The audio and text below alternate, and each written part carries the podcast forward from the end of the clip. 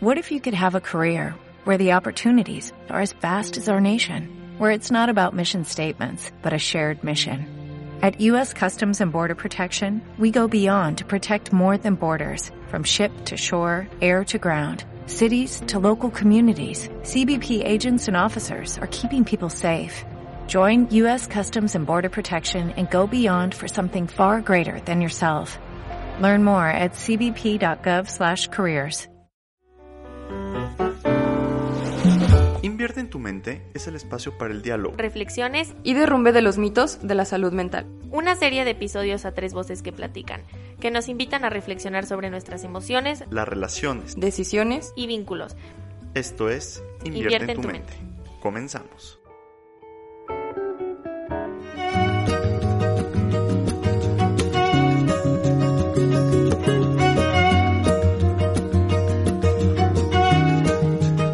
Hola, como siempre es un gusto poder escucharnos en este nuestro espacio donde platicamos, reflexionamos y debatimos sobre nuestras relaciones, decisiones y vínculos. Invierte en tu mente de Instituto Bienestar. En esta ocasión me acompaña como siempre mi socio y amigo Enrique Macías. Hola Enrique, ¿cómo estás? Hola Tere, muy bien, ¿y tú?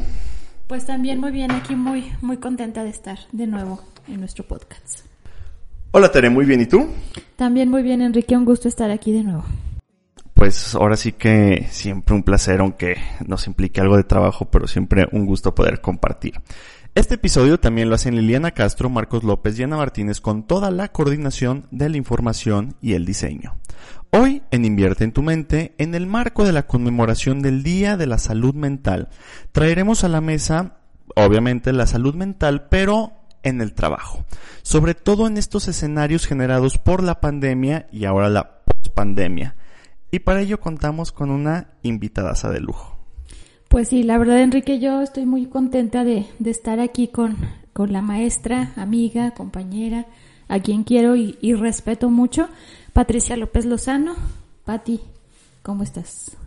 Feliz de estar con ustedes, Ter Enrique, qué gustazo poder compartir con ustedes e igualmente correspondida el gusto y la admiración a ambos. pues sí, Pati es licenciada en psicología por la Universidad Autónoma de Aguascalientes, eh, tiene maestría en terapia gestal por el Instituto Integro y pues ha dedicado su vida al trabajo también en la empresa, a la docencia, una maestra muy querida en la Universidad Autónoma y nada más, bueno, ¿no? Has estado en varias también, ¿verdad? Sí, en la Santa Fe ahorita, a nivel de maestría. Ajá, sí, y, bueno, y ha trabajado durante 20 muchos años, 22 años. Casi 23. Casi 23 ya.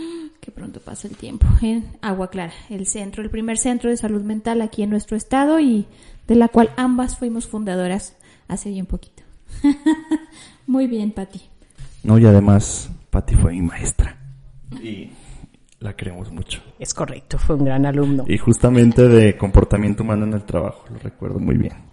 Partamos que la salud mental incluye nuestro bienestar emocional, psicológico y social. No solo es la ausencia de enfermedades psicológicas y psiquiátricas, es la capacidad de hacerle frente a las circunstancias de la vida y la capacidad de convivir y retribuirle al entorno.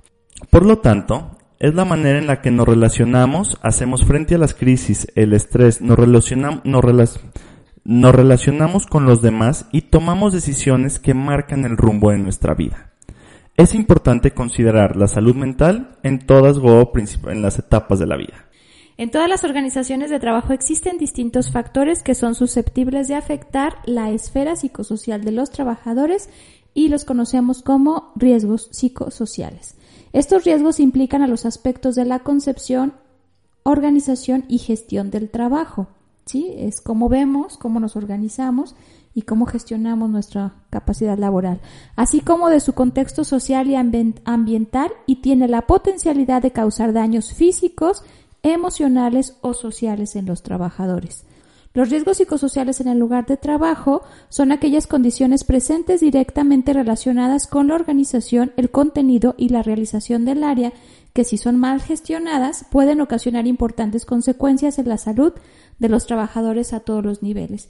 Y pensaba en cosas tan sencillas como por ejemplo dónde ponemos algo que nos puede afectar, ¿no? Un accidente, reducir los riesgos de accidente, etcétera. Las condiciones de trabajo serán adecuadas y promueven la salud física, psíquica y social de los trabajadores. Es por ello por lo que en el lugar de trabajo es el empresario quien tiene la responsabilidad de garantizar la seguridad y la salud de los trabajadores en todos los aspectos relacionados a su empleo. Bueno, aquí también yo creo que hay una corresponsabilidad, ¿no? Tanto el empresario como los empleados, los empresarios harán las condiciones, pero los empleados también asumir lo que les toca, ¿no? Algunos de los riesgos psicosociales de mayor interés para los profesionales de la psicología son el estrés laboral, el síndrome del burnout y el móvil. A ver, Patti, ahora sí, ya después de esta pequeña y breve introducción. Parece ser que estos términos, bueno, desde que me diste clase ya hace bastante tiempo, para no entrar en detalles, este, pequeño. Eh, pero como que ya se hablaba de estos factores, nomás creo que ahora adquieren como otras calificativos, unos conceptos un tanto contemporáneos y más ahora que no sé por qué nos gusta tanto ponerle las palabras en inglés, ¿no? Este, el, burnout, el moving. Entonces, ¿cuáles serían las principales diferencias entre el estrés laboral, que yo creo que, y, es más, yo tengo muy presente ese ejemplo que decías de que ahora todo el mundo está estresado, ¿no? O sea, el bebé se estresa, los adolescentes se estresan, o sea, yo me acuerdo que de niño se estresaban los adultos, ¿no? Entonces, pero ahora, el estrés laboral, ahora el burnout o el síndrome del quemado y el moving. ¿Cuáles son las principales diferencias entre cada uno de ellos? Son términos que se pusieron como de moda y vaya que al ser como los vecinos de Estados Unidos, esos términos se acuñan en muchas áreas de vida. El estrés está, yo digo que en todo trabajador y en todas las áreas de vida, porque si hasta nos vamos a la deportiva, si alguien se va a un maratón, pues va a estar estresado por entrenar y va a estar estresado por hacer su, su deporte. Sí, nada más que estamos hablando que es un estrés positivo. Lo mismo pasa en la empresa y lo mismo pasa en la vida personal. Y como bien decías de los niños, efectivamente, hay niños estresados. Antes se le llamaba, es que tu tía está nerviosa. ¿Sí? O inclusive decían, está media loquita. Pues nada más estaba estresada, no estaba loquita, estaba estresada. Y bueno, entrando más en materia, el estrés va a estar en tanto en el brand como en el moving, en el moving, ¿qué sucede? El moving es más que nada como acoso, también se conoce como el acoso laboral y es una forma de estrés laboral. O sea, dentro de las diferentes formas, esta es una. Y aquí el origen es entre las personas. Quien sufre de moving va a ser un acoso que va a ser entre compañeros de trabajo. Es decir, hay diferentes tipos de moving. El que es del jefe hacia los empleados, que es un estrés, un moving descendente, entre compañeros de trabajo, que es moving horizontal, y a veces de subordinados a los jefes, que es el moving ascendente. Entonces a veces es como muy difícil zafarte de algún tipo de moving y aquí es va a haber una víctima, la víctima es quien recibe el moving. ¿Sí?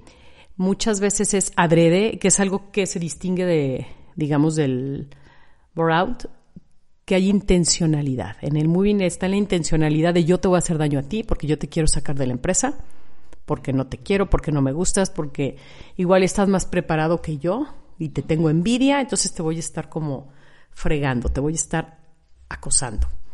También este, empiezan ejemplos como desprecian a la persona, lo humillan, no le dan el material suficiente, de manera tal que se sienta tan estresado que prácticamente renuncia y a veces los llevan a que renuncien porque así se evitan todo el tema de los finiquitos y todo ese ahorro de dinero.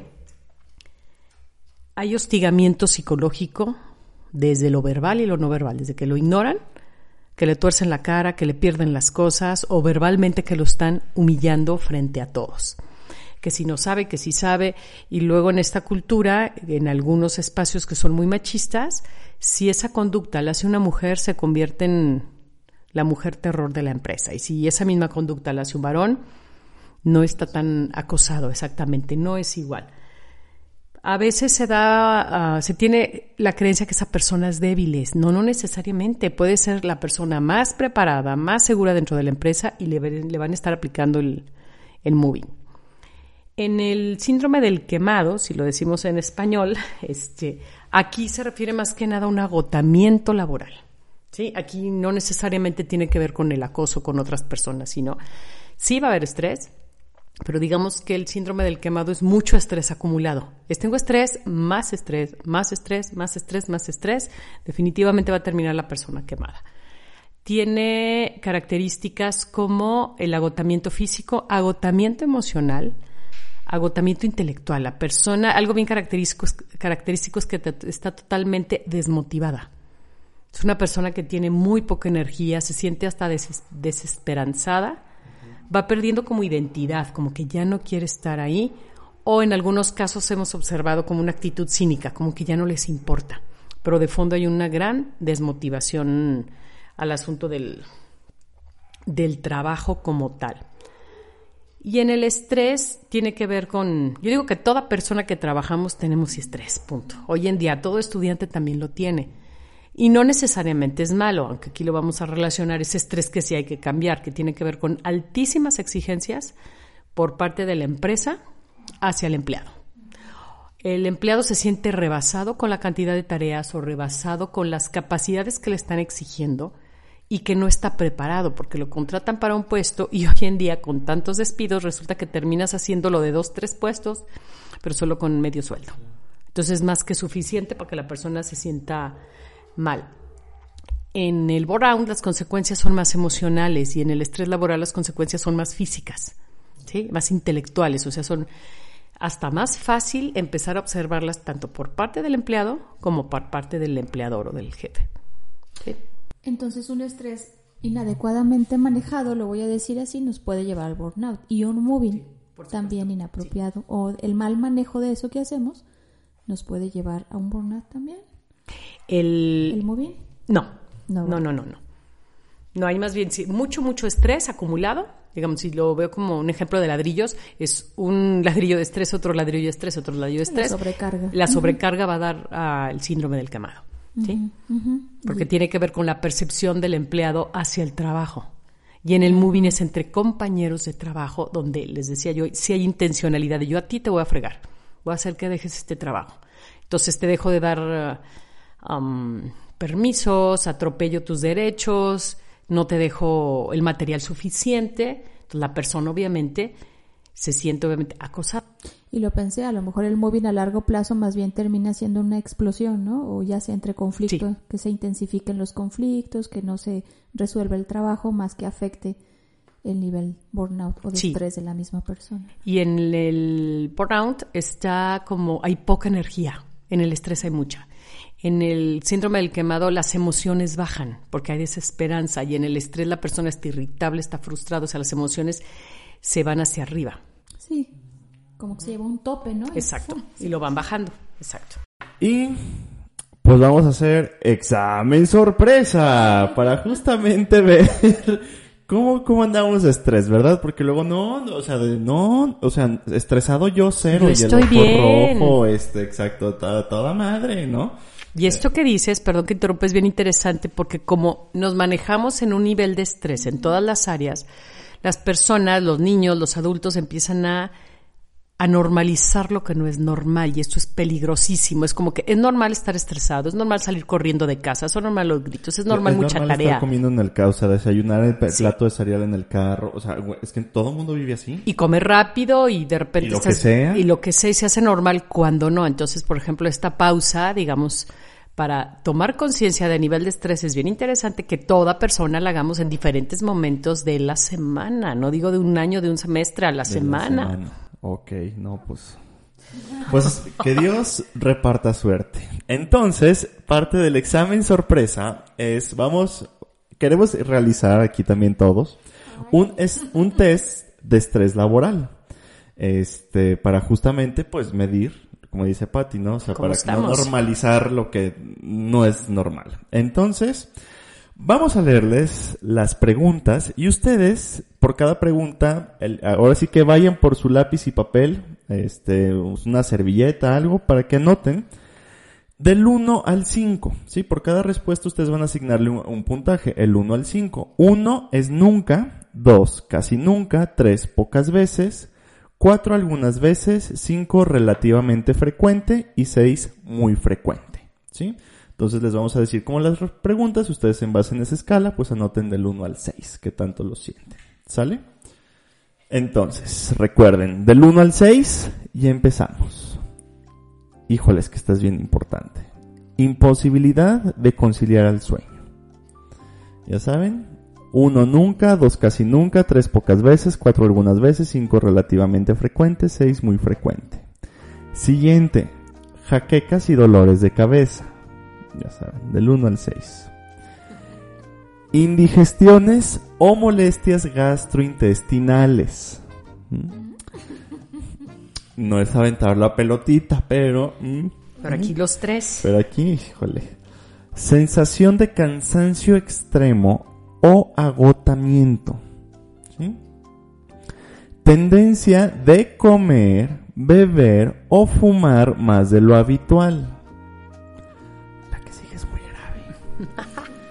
Disminución, disminución del interés sexual. ¿Sí? Siguiente. Ya saben, hay que anotar del 1 al 6. Respiración entrecortada o sensación de ahogo. ¿Mm? Otra más es disminución del apetito. Otra, temblores musculares, por ejemplo, tics nerviosos, parpadeos, o sea, tics nerviosos es como el que agita mucho la pluma en el escritorio, empiezas a temblar mucho la pierna. este, Morder el lápiz. morder el lápiz, este, te brinca el ojo, sientes que te va a dar una embolia. No. Este. Siguiente. Pinchazos o sensaciones dolorosas en distintas partes del cuerpo. Tentaciones fuertes de no levantarse por la mañana. Y por último, tendencias a sudar o palpitaciones. Entonces, usted le dio a cada pregunta un ítem, o sea, un valor del 1 al 6. Este, ahora, por favor, sume, póngale pausa ahorita, ah, saque la calculadora, saque la materia de estadística, cuente con los dedos si es necesario. Este, ya esperemos con la cabeza. Entonces, por favor, haga su conteo, porque a continuación, los resultados. Bien, ahora que has contestado tu cuestionario, vamos a ver los resultados. ¿Sí? Si tu puntuación es de 1 al 12, esto significa sin estrés, lo que quiere decir que no existe síntoma alguno de estrés. Tienes un buen equilibrio. Continúa así y contagia a los demás de tus estrategias de afrontamiento. Si tu puntaje fue de 13 a 24, también te encuentras sin estrés. Sin embargo, estás en una fase de alarma. Trata de identificar el o los factores que te causan estrés para poder ocuparte de ellos de manera preventiva y entonces que no se te venga bajo el changar. Si tu puntuación es de 25 a 36, tú tienes un estrés leve. Si estás en un puntaje de 37 a 48, estás en un estrés medio. Si tuviste estrés leve y estrés medio, te recomendamos hacer conciencia de la situación en la que te encuentras y trata de ubicar que puedes modificar, ya que si la situación estresante se prolonga, puedes romper tu equilibrio entre lo laboral y lo personal. No agotes tus resistencias. Aquí recuerdo el episodio con Claudia Rubalcaba, que nos decía de que justamente hablábamos de separar lo importante de lo urgente. Que sí hay que atender las cosas importantes, no primero las urgentes y luego las importantes, pero si no atiendes las importantes se van a volver urgentes y entonces ahí sí, va a haber una bola de nieve. Aquí el punto es no postergues, o sea, también este hay que darle causa y, y- y- y prioridades a todo. Pues aparte, además de, o sea, si tu puntuación es de 49 a 60, tu estrés es alto. Te encuentras en una fase de agotamiento de recursos fisiológicos con desgaste físico y mental. Esto puede tener consecuencias más serias para tu salud. Esto quiere decir que las exigencias del medio ya te rebasaron y que algo no estás afrontando apropiadamente y es tiempo todavía de tomar con más seriedad las estrategias para la adaptación y el cambio. Si tu escala salió de 61 puntos a 72, es una escala de muy alto estrés. Aquí ya aplica buscar ayuda de O inmediato. sea, ya. Y hay un ya desequilibrio en las diferentes áreas de vida, no solo en una, es en- en todas. Ok, híjole, esperemos no llegar a ese. A ver, y entonces, justamente en el test nos decía, busca herramientas de este, solución, de enfrentamiento. Ahora, mi pregunta para ustedes. ¿Cuáles son esas benditas medidas? ¿Dónde se, o sea, vas y las compras a la farmacia? ¿Quién te las dice? YouTube, este, terapia, o sea, denos luz. Todo, absolutamente lo que acabas de decir, Enrique. De hecho, ah, si bien dices hay que ir a la farmacia, sí, no de manera sola, no hay que automedicarse. Esto es de un médico, inclusive de un psiquiatra, sí se va a requerir, porque si hay un nivel, por ejemplo, de insomnio fuerte, es muy peligroso que una persona no duerma arriba de 10 días puede causar trastornos fuertísimos. Ahí o sí sea, es. insomnio fuerte ya es a partir de, o sea, no dormir nada. No dormir nada. O un pa, o sea, dormir dos horas, una hora. Es que hay diferentes trastornos de sueño. Uno, en cuanto a insomnio se refiere, es dificultad para dormir. Otro es, te despiertas varias veces en la noche. Otra es, te despiertas una sola vez, pero ya no te vuelves a dormir. Y otra que es la más chistosa es, duermes toda la noche, duermes en el día, pero no descansas. Estos son los cinco trastornos del sueño. Sin embargo, se puede dormir un poquitín. Cuando la persona de plano ya no está durmiendo, es súper peligroso después de 10 días de no dormir y pegar un segundo el ojo. Porque ahí ya empieza el cerebro a jugar situaciones interesantes a nivel químico y puede haber hasta alucinaciones en esa persona. Y no es que tenga un trastorno mental fuerte, no, no, es necesita dormir. Ahí es a lo que me refiero, por ejemplo, también con los trastornos digestivos fuertes, acudir con el médico que medique para controlar esa parte de estrés, bueno, esos síntomas en esa persona y que sí va a ser con medicamento. ¿ok? Siguiendo la línea de, de lo que comenta Patti, también por ahí leí alguna vez que si tú sabes manejar tus hábitos de sueño, tus hábitos de alimentación y la coordinación del tiempo, la administración del tiempo, ya tienes el 50% menos de probabilidad, o más bien, tienes el 50% del manejo de estrés. De camino recorrido. Sí, porque es, es muy importante estos puntos, porque justamente como el estrés es una respuesta fisiológica, esto que decía Patti, positiva ante las cosas, pues tu cuerpo necesita esa adrenalina. El asunto es que no la sabemos manejar y vienes en este tipo de problemáticas, pero también coincido que sí, si vamos a decidir por un medicamento o algunas otras formas, pues hay que acudir a un experto. Puede ser un médico, puede ser un nutriólogo, algunos psicólogos se especializan en el manejo de estrés vía como más lo cognitivo-conductual. Ok, definitivamente algo es, lo que hicimos ahorita es el darte cuenta. Nadie puede moverse a una solución mientras no te des cuenta que ese es un problema. Cuando detectas el problema es cuando te vas a mover. Entonces hay diferentes tipos de tests.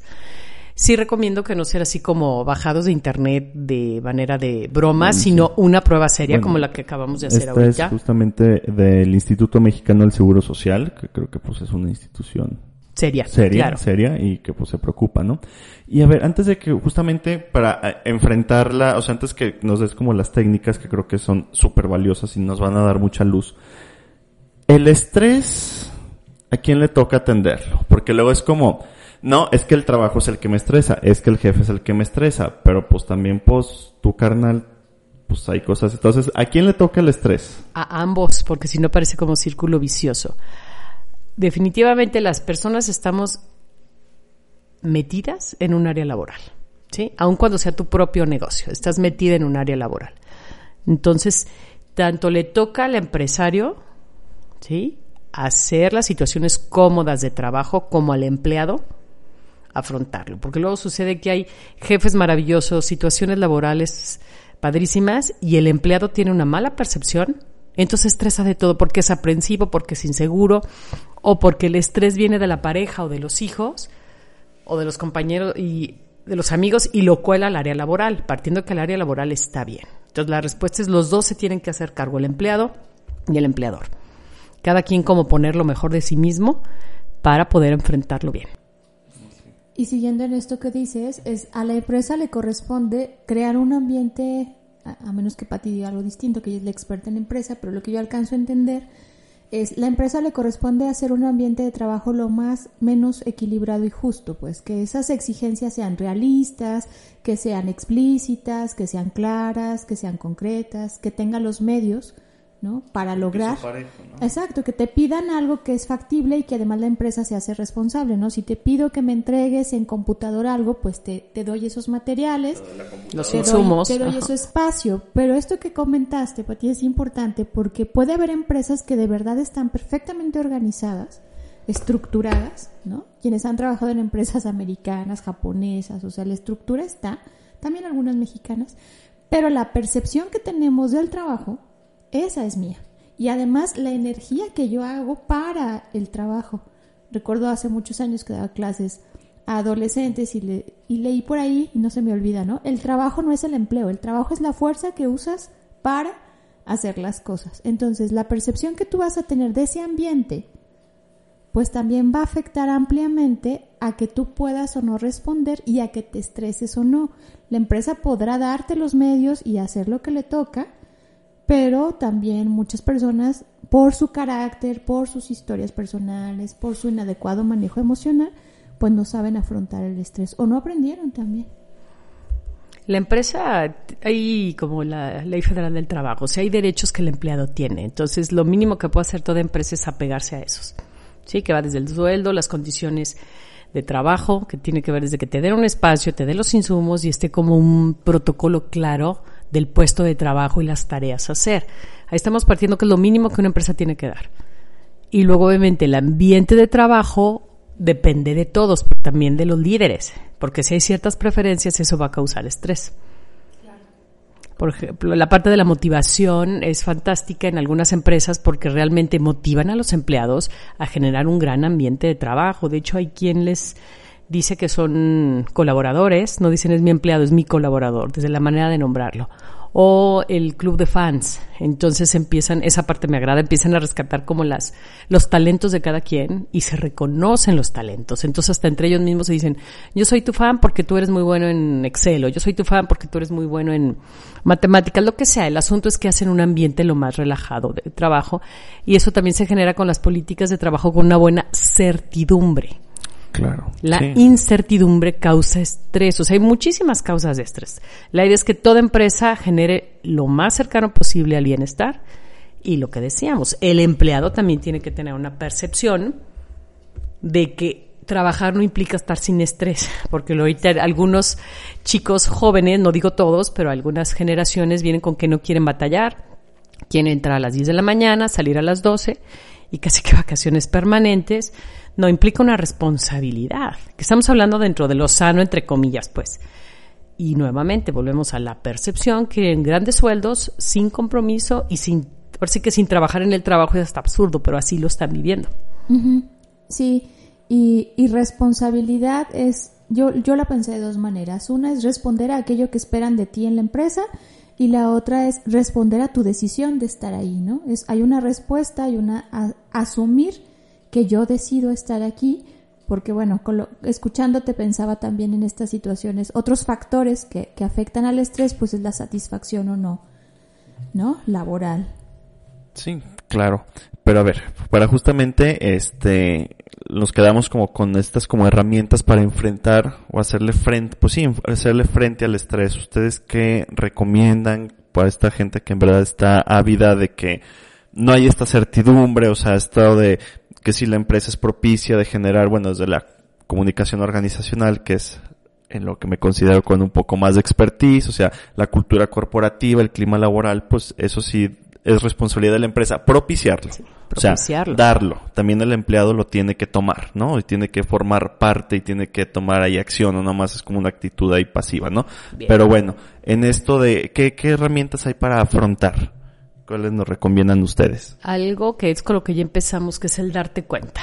El darse cuenta, ya cada quien va checando su nivel, desde, como decía Tere, ¿en qué empresa quieres estar? Difícilmente ya no estamos en la era de la esclavitud donde estabas a fuerzas. No. Igual y si tienes compromisos económicos, pero también, ojo, compromisos económicos que tú decidiste echarte a andar. ¿Ok? Pero bueno, va, es desde la responsabilidad que se tiene estar en X o Y empresa, y algo que es antes de esto es cómo cada persona percibe el trabajo. Y esto puede empezar desde la niñez. Es decir, está comprobado que infantes que disfrutaron los juegos van a ser adultos que disfrutan trabajar. Un infante que no jugó, que no disfrutó los juegos, que no se supo relacionar, va a ser un adulto que va a tener problemas a la hora de relacionarse a nivel laboral, porque no va a saber delegar, etc. Entonces es darnos cuenta, es tomar responsabilidad, es saber Ah, qué actitud tenemos frente al trabajo. Hay quien dice que es tan bueno trabajar que hasta te pagan por hacerlo. Y hay quien dicen que es tan malo que hasta te pagan por hacerlo. Yo soy de la idea que a mí sí me gusta trabajar y lo disfruto inmensamente. Y considero que es algo que se proyecta, tanto con mis pacientes, alumnos o en las empresas en las que colaboré, se nota. Y tú te das cuenta si vas a un, em, con un empleado y te atiende de manera amable, o el típico jetón que te hace esperar mil horas y te maltrata para darte un papel que lo tenía a dos centímetros de sus dedos y te hizo batallar con 30 vueltas desde ahí. Y obviamente de aquí se desprende ya técnica, ya partiendo que ya descubrí que sí tengo estrés, ¿qué puedo hacer? Pues de entrada, descansar. Hay que darse espacios de descanso. ¿Qué te implica descanso? Aquí cambia, ¿sí? Porque hay quien descansa haciendo adobes y de hecho, hasta esta frase es mucho de los papás de los aquí presentes y de nuestros abuelos. Ahorita la chaviza no maneja eso. Y hay quien no sabe descansar. Entonces hay que darse los tiempos de descanso y lo que te implica el descanso. Hay quien el descanso va a ser sin ruido y acostado, y hay quienes con música, hay quien el descanso es con gente, socializando. Lo que te implica descansar y que desconectarte. Y aquí lo pongo guion hacer hobbies, hacer actividades que te gustan porque eso va a hacer que produzcas serotonina, que produzcas este, sustancias que químicamente te van a ayudar. Y aquí también dependiendo del gusto de la persona, hacer este, actividades. Algo bien importante que aquí está como caramba es el poner límites. ¿Por qué caramba? Porque hay familias donde no te educan a poner límites. Es bien importante aprender a decir no.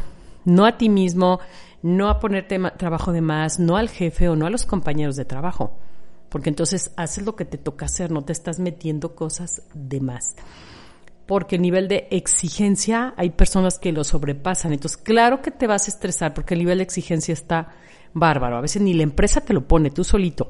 O muchas veces es cuando la empresa lo pone, pero estamos hablando de qué puede hacer una persona para no, no estresarse o manejar mejor el estrés. Definitivamente el deporte ayuda mucho. Y si bien uno de los ítems tiene que ver con disminución del libido, pues un buen ejercicio de la sexualidad ayuda a bajar niveles de estrés. Como quieran manejarla cada quien. Aquí la única renglón de ética es no hacerle daño a alguien más ni a sí mismo. De alguien más, el respeto al desempeño sexual ajeno es la paz, diría yo, ¿verdad? Mientras sean mayores de edad, adelante. Algo también es este, pedir ayuda. Hay quien quiere hacer todo y hay que aprender a delegar en las empresas y en la vida personal pedir ayuda, ayuda justamente dentro del pleonasmo, a que tengas tiempo para hacer algo para ti mismo. Mira, Pati, yo vine a platicar, no a que hablaras mal de mí. es que tenemos una cámara en tu casa y en tu oficina. En las oficinas, ¿no? Pues aquí tenemos chivo, chivo expiatorio. Fíjate que eso es como que lo dijiste como muy, se me hizo como una frase que me dio mucha luz, ¿no? O sea, pues, o sea, manejar el estrés, porque luego, ¿qué tienes? Estoy estresado. Ahí no te estrés, o sea, ahí no te estreses. Ah. No, es pues como el deprimido que le digan, es que échale ganas. Esa frase no se le dice un deprimido. El, deprimido le va a estar echando ganas. no te estreses. A ver, partamos de que es difícil estar en un ambiente libre de estrés. Ya hasta para los niños es difícil. Es mejor aprender a manejar el estrés y como tuvimos una escala, cuando cada persona ya se le está saliendo de control eso, que es donde hay que tener técnicas. Y entras, eh, aparte de las ya mencionadas, están las de respiración, que son fantásticas, porque yo siempre digo, son gratis. Así que nada más enséñate a respirar bien. Técnicas de relajación. Hay quien no puede relajarse, digamos, en un estado meditativo. Entonces también hay relajación en movimiento, porque hay quien dice que yo no me puedo estresar. Y si me ponen musiquita de pajaritos y de ballenas, se va a estresar. Entonces no lo hagas así. O sea, cada quien encuentra el nivel de manejo de estrés o de relajación, repito, en estado zen, sin movimiento o con movimiento. El chiste es que lo haga. Yo combino ambas, por ejemplo. Y también, bueno, ya hay técnicas más estructuradas como que te ayuden a manejar el pensamiento, ¿sí? Hay, hay, una que se llama inoculación de estrés, que es muy compleja como para decir cómo se hace, pero combina la respiración y hay algo bien básico con el estrés las situaciones que nos estresan se dividen en cuatro tiempos, antes, al inicio, durante y después. ¿no? Hay quienes nos estresamos, por ejemplo, lo voy a decir en un ejemplo muy concreto, a mí no me estresa atender un paciente, ¿sí? Cuando es desde, voy a decir, el inicio, el antes es cuando sé a quién tengo, al inicio es cuando empiezo el famoso rapport, vamos a decirlo, durante es la hora de la sesión y después es cuando se va el paciente. Entonces, mi estrés más común es después, cuando yo me quedo con la inquietud, si hice un buen trabajo, si no y demás. Entonces, una manera también básica de aprender a manejar el estrés es saber los tiempos de una situación y cuál nos hace estresarnos. Porque, por ejemplo, si vas a hacer un examen, si eres estudiante, las dos, tres, cuatro, seis horas que tengas del examen tienes que aprender a mantenerte. No puedes zafarte. No sé qué diga Patti, pero también yo veo que pareciera que los chicos o las generaciones más jóvenes actualmente no saben afrontar porque sueltan. O sea, lo que hacen es no se mantienen justo en la actividad, no se mantienen en lo que tienen que hacer y eso va haciendo que no puedan responder y menos habilidades tengan para responder, ¿no? Entonces, esa es una técnica también básica y coincido con, lo que ya, ya dijo Patti. Y ahorita, este, a la mano encuentran infinidad de, espacios para el, el, mindfulness, espacios ya donde quiera dan clases de yoga, pilates, este, todo lo que está a la mano y ya puede ser como un entrenador personal en manejo cognitivo. Creo que en general son las más las que yo veo más comunes. Sí, como de más fácil acceso, vamos. Definitivamente ir a terapia individual, terapia grupal, este, tener lectura agradable de desarrollo personal, porque hay quien en su momento de desestresarse resulta que se pone a ver un programa o una novela espeluznante donde va a causar estrés, o sea, no, hay que ser como congruente. ¿sí? Aunque ya también lo mencioné. Si hay personalidades donde leer eso, escuchar esa música, te relaja, pues dejen a esa persona con esa música y tú busca tu propia música que te mantenga tranquilo. Definitivamente también hay que bajar el consumo de alcohol, de cigarro o de cualquier droga, porque hay quien dice, ay, es que consumí tal cosa y me produjo relajación. Te podemos comprar la idea por momentos, pero después eso va a causar un daño más fuerte en la salud y obviamente en vez de ser una técnica de solución se convierte en otro factor de causa de estrés. Entonces que cada quien ya tiene que ver con esta responsabilidad de saber qué hago para estresarme y para desestresarme. Y asumir, ¿no? También ahorita que decías de las enfermedades se hace un círculo vicioso.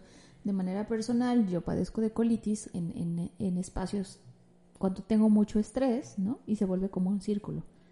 Esos síntomas que son comúnmente de estrés se intensifican ante una colitis, ¿no? Por lo mismo.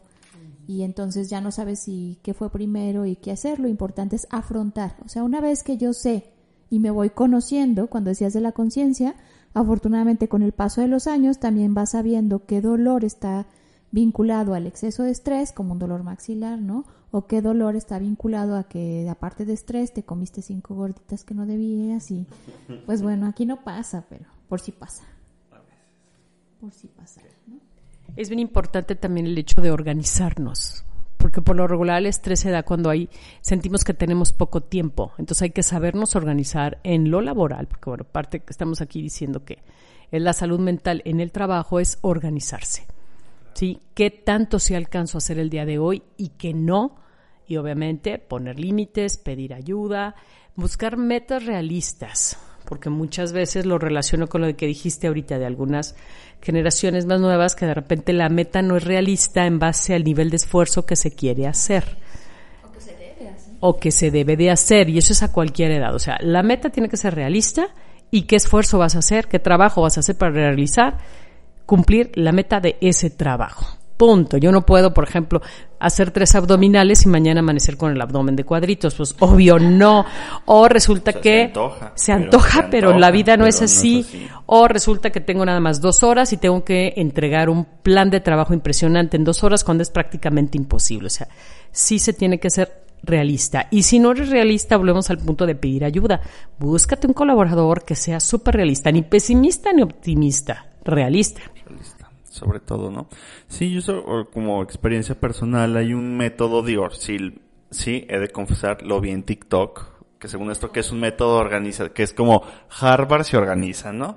Más allá que si lo hizo Harvard, Oxford, la reina Isabel, que en paz descanse, o este, whatever, Moctezuma, que es justamente, o sea, inclusive se los podemos subir, que es, o sea, agarren una hoja de Excel, o sea, ¿cuántas horas tiene tu jornada laboral? O sea, 8, 6, 12, 10, 4. O sea, pon de un lado en una columna las cosas, o sea, primero vacía todo lo que tienes que hacer, ¿no? Todo lo que se te venga a la mente. Todas las actividades del Todo día. lo que venga. Y luego jerarquiza tres. O sea, ¿cuáles son las tres más importantes? O sea, columna uno, todo lo que tengas que hacer. Columna dos, tres más importantes. Columna, más bien columna tres, pon, o sea, 8 de la mañana, desde que empiezas tu día, ¿no? Tu Sí, hora como el horario laboral. de la escuela, de 8 a Como lo- 9, de 9 a Y 10. entonces coloca de esas tres, cuánto tiempo le vas a dedicar, siendo realista, a esas actividades.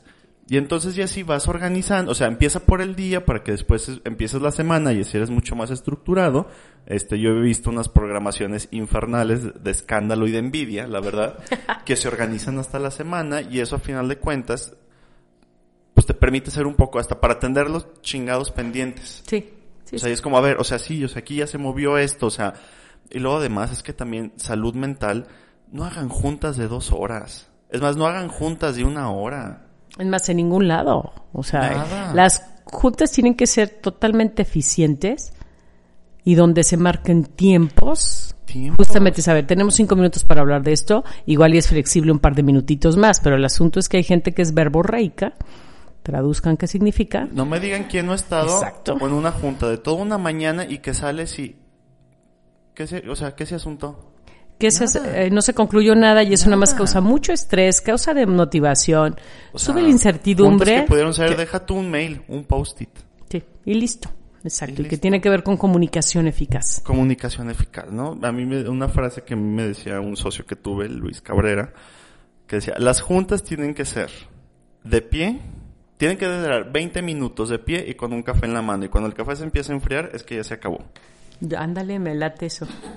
Sí. Y dicen un personaje polémico, Churchill, que decía, o sea, no hay mayor crisis que no se resuelva en 15... de cuando se tiene voluntad, las crisis se resuelven en 20 minutos. Hubo. Y que tiene- tiene sí, sí, sí, voluntad y también con detectar bien las necesidades. Porque muchas veces estas juntas, que estamos hablando de, de varias personas, o igual es tú mismo hacia adentro de ti, no se aterriza porque no se tiene clara la necesidad. Teniendo clara la necesidad es más fácil responder el cómo se va a cubrir esa necesidad. Y los recursos, ¿no? O sea, ¿qué tenemos y qué hace falta ante eso que, que hay que resolver? Y algo que tiene que ver con autoestima, que yo soy muy dada a hacer esto, es darte recompensas. Todos merecemos una recompensa, no solamente el sueldo, claro, eso es maravilloso, pero también a nivel personal, es decir, hoy trabajé, yo me voy a dar este café de recompensa, o me voy a comprar tal prenda de recompensa, o me voy a tirar en el colchón cinco minutos de recompensa, o sea, pero que el cerebro sí traduzca que te estás recompensando por un buen manejo laboral, porque manejaste bien el estrés. Y obviamente eso se extiende a hacerlo de manera personal y a extenderlo a los compañeros de trabajo, que tiene que ver con el reconocimiento, de la ayuda, de los talentos. Ayuda mucho porque somos seres sociales, requerimos el reconocimiento de otros. Y además del reconocimiento también, el, en ambientes laborales donde se trabaja mejor en equipo, donde hay más claridad de funciones, donde sé que lo mío afecta al otro, también reduce el estrés. Y también da eso, porque te motiva, te invita a participar, te, te ayuda en lo social. Y sabes que puedes contar con el otro. A todos se nos ofrece, de hazme el favor, hazme el paro, como le quieran llamar, de que alguien del trabajo te va a ayudar. ¿Para qué? Para sacar esa actividad o ese rollo personal que tienes que sacar dentro del trabajo. Muy bien. Un punto que también queríamos abordar cuando se preparó este programa, que era cómo poner los límites, porque ya lo hablábamos, ¿no? O sea, lo vimos creo que todos, ¿no? O sea, cuando llega la pandemia, todo el mundo, la mayoría se va a su casa, este, a trabajar y entonces te das cuenta que a lo mejor hasta trabajabas de más, porque como estabas en casa, y luego estaba como este mensaje de tal vez cerrar la empresa, entonces hay que hacer más, o sea, porque estamos en crisis, este, hay que cuidar el trabajo. Pero luego ya se llegó un punto donde, o sea, responder mails 3 de la mañana, los maestros responder dudas de los alumnos a las 12 de la noche en un sábado, este, ¿cómo se puede ir poniendo límites? O sea, porque siempre como he escuchado como límites, límites. Yo sé que es algo muy complicado y que dará mucho, y que da mucho trabajo, pero pues un pasito por lo menos para ir empezando a poner límites. Como que qué recomendarían ante este jefe castroso, este compañero de trabajo irrespetuoso, este, o sea, límites a final de cuentas. de entrada creer que puedes ponerlos, que mereces ponerlos, porque hay quien te dice, es que yo no puedo poner límites, es que no se puede, es que mi jefe no me lo permite. Yo también soy de la idea que el diablo sabe a quién se le aparece. ¿Sí? Sí, este, yo suelo ser muy respetuosa, al menos con mis alumnos. Jamás subo una información después de las nueve de la noche. Y estos preciosos, entre comillas, el perdón, mis, y a las tres de la mañana está entrando el, el, mensaje. O sea, lo mismo pasa con un jefe, vamos. O sea, no. Hay que establecerlo de entrada primero verbalmente muy claro. Estas cosas sí las recibo, estas cosas sí las hago, esto no. El otro no me va a adivinar. Entonces, número uno, que tiene que ver con lo que dije hace ratito, detección de necesidades personales hablar clarito los límites, que sí y que no se va a permitir a nivel laboral y en cualquier relación interpersonal. Pero bueno, aquí dentro del marco en el que estamos en lo laboral es que sí me toca, que no me toca. ¿Sí? Y creer que la persona puede, porque al poner límites se tiene la mala idea que es con majadería. No, no necesariamente. Puede ser la persona más asertiva, más elegante en poner los límites hay quien justamente en estos asuntos de estrés es, es que no dormí porque el celular estuvo, suena y suene todo el tiempo. Apágalo, pongo en vibrador. O sea, también es mi responsabilidad poner en vibrador para no estar escuchando los mensajes y más si son de las personas que tienen el sueño ligero. O sea, si hay estrategias para poner límites. ¿Sí? O de plano decir, yo trabajo hasta las 4 de la tarde, por así decirlo. Y de 8 de la mañana a 4 de la tarde cuenta conmigo. 401, no, la persona no hace, porque hay quien empieza a dar muchísimo de su tiempo libre, que ya no le toca quedarse a trabajar y son horas y horas y horas, o como decías tú, cuando empezó pandemia que estábamos en casa, pues sí se incrementó el trabajo, porque luego no faltaba el jefe que decía, pues estás en tu casa, ya no te estás trasladando. Es que ese es un tema que al jefe no le importa, no me estoy trasladando, pero mi entrada de trabajo era a las 7 de la mañana. Entonces decir, pues no, yo a partir de las 7 ya estoy en línea o ya estoy girando, pero antes de eso no. Entonces tiene que ver con claridad en la comunicación y que la persona crea que sí puede poner los límites, porque aunque, aunque tiene todo para ponerlos, no se anima, no está educado para ponerlos. Y, y, pensaba, siempre que pienso en límites, hago la analogía de una casa, ¿no? Hay límites o hay reglas más bien inamovibles, hay reglas flexibles y hay reglas que no te puedes brincar por motivos. Y cuando escuchaba a Patti, hay límites desde la lo, explicitar lo que se espera de ti, ¿no? Esa es una forma de establecer el límite.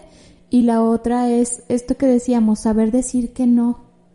No es fácil, no es fácil sobre todo porque tememos que nos corran y si me corran y si me quitan el trabajo. Nos sentimos como si... Si no me juntan, ajá. Sí, porque hay como un temor a que el otro tiene el poder de decidir sobre mí, ¿no? Entonces, creo que también parte importante de los límites es que ese límite esté argumentado bajo realidades. Porque hay quien, es que usted me pide mucho, ¿no? ¿Y qué es ese mucho, no? O es que otros sí pueden, pero yo no puedo. Bueno, habrá que ver por qué no puedes, ¿no? Porque no te organizas. Yo en particular soy muy lenta. Quien me conoce sabe que soy muy lenta, pero eso no me quita el hecho de que quiera hacer las cosas o que cosas no me gustan hacer o cosas así, ¿no? Entonces también parte de, establecer límites es entender las normas bajo las que estoy, cuáles normas pueden ser flexibles, qué cosas pueden esperar y saber priorizar, ¿no? Saber priorizar y lo que decía Patti también me llamó mucho la atención. Si yo trabajo ocho horas, el resto de mi tiempo no es asunto del, del, del otro, ¿no?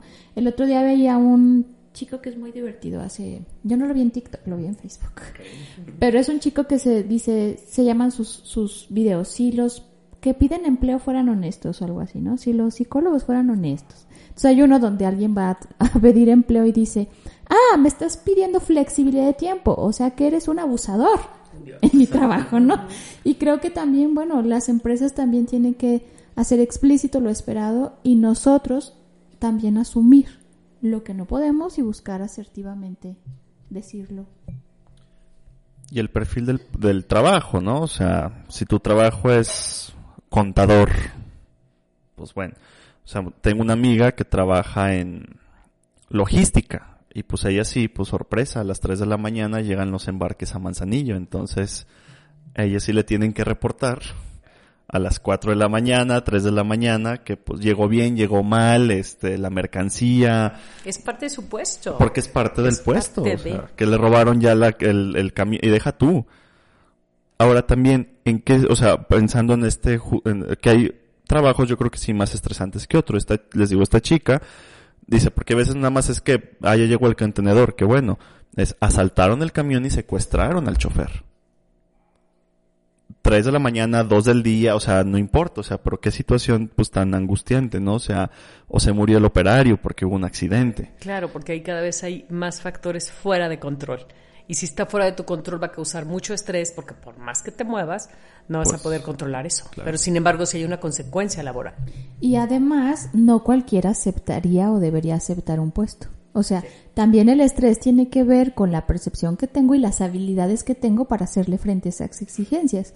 Si mi capacidad de respuesta no está apropiada para ese puesto, bueno, espero que nunca hayan elegido a alguien que no puede, ¿no? Pero si ya estoy ahí, pues también asumir si puedo o no, y, es mucho más sano saber decir, aquí no. Y si lo enlazo esto con lo del inicio, el síndrome del quemado se da más en profesiones que tienen que ver con servicio.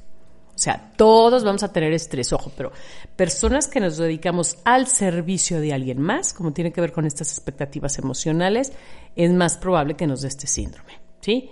Doctores, psicólogos, trabajadores sociales, docentes, o sea, toda persona que esté al servicio de alguien más, este síndrome seguramente lo va a traer de la mano. El estrés todos lo vamos a traer, ¿sí?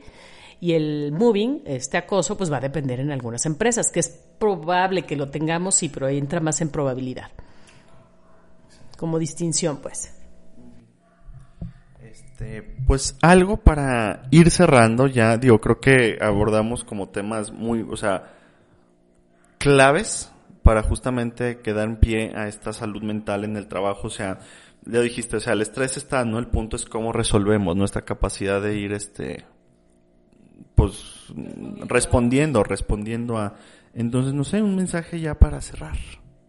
Pati, Tere. Que es bien importante detectar los cambios.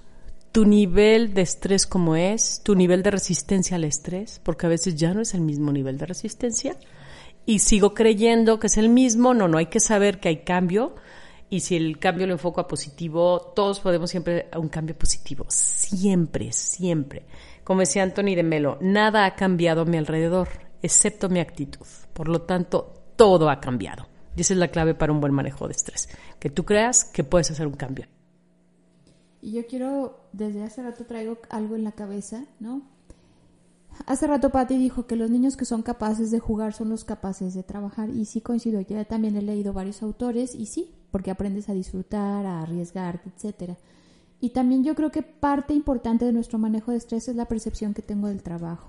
Y el trabajo, vuelvo, es el medio, decía el mismo Freud, amar y trabajar es la mejor estrategia de sublimar, ¿no? Digo, lo decía en otras palabras porque el trabajo es la puerta para que también pueda ser creativo, pueda construir algo, pueda dar a otros.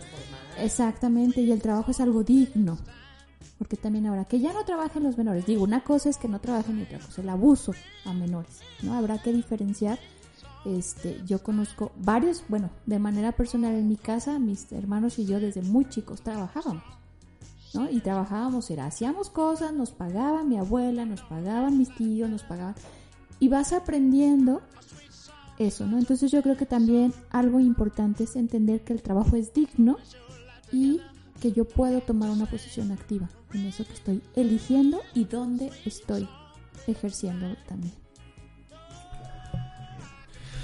Híjole, pues como siempre, un gusto, Patti. Este, la verdad, ya teníamos ganas de, de, ya traíamos ganas de grabar este contigo, sobre todo creo que este tema como más idóneo, porque justamente este año, el, bueno, nos apegamos a lo- la Organización Mundial de la Salud, que siempre tiene una temática, este, y este año es la salud mental y los conexos, ¿no? Sea, no nada más el- lo psicológico, sino el trabajo, el juego, habla, entonces por eso creímos, este, no sé en, la- en otros estados, pero aquí en Aguascalientes, pues sigue como muy presente esto de que si regresa, hay quien se queda en home office, hay quien no. He escuchado empresas que inclusive ya se va a quedar para siempre dos días de home office a la semana. Este, entonces, o sea, pues sí que la pandemia vino a cambiar como estos esquemas. ¿no? Para siempre. Y pues queremos como muy prudente y además el- yo creo que todos hemos escuchado que cuando nos fuimos a home office, no, maldita sea, y bueno, regresamos, ¿para qué nos regresan? Estamos tan a gusto. Estamos ya re a gusto, pues sí, no, como que ya después de la adaptación. Entonces, pues muchísimas gracias, Pati, como siempre, un placer escucharte y sobre todo, pues personas apasionadas y que les gusta el tema. Gracias, Enrique. Gracias, Tere, a los dos. Y definitivamente la salud mental es nuestro derecho en cualquier área de vida. Personal, sexual, familiar, laboral, que ahorita el marco es lo, la- en el que estamos en lo laboral. La salud mental es tu derecho. Y como es tu derecho, también es tu obligación cuidarlo. Obligación. No solamente es mi derecho y lo pero no, lo cuido, lo promuevo. Muchísimas gracias. Pues vámonos, Tere. Vámonos, Enrique, nos vemos al siguiente, que es Asesinos Seriales. Así es. siguiente. Qué interesante, wow. Con Lilia Ramírez, psicóloga forense. Entonces, este, se puso bueno. Se va a poner más Se va a bueno. poner bueno. Bueno, esto fue Invierte en tu mente. Nos vemos hasta la próxima.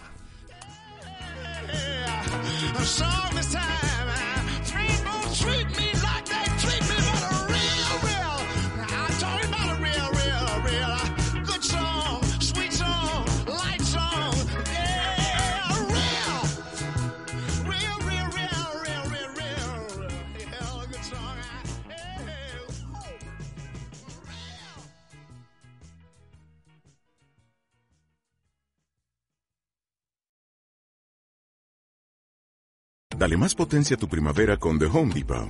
Obtén una potencia similar a la de la gasolina para podar, recortar y soplar con el sistema OnePlus de 18 voltios de Ryobi desde solo 89 dólares. Potencia para podar un tercio de un acre con una carga.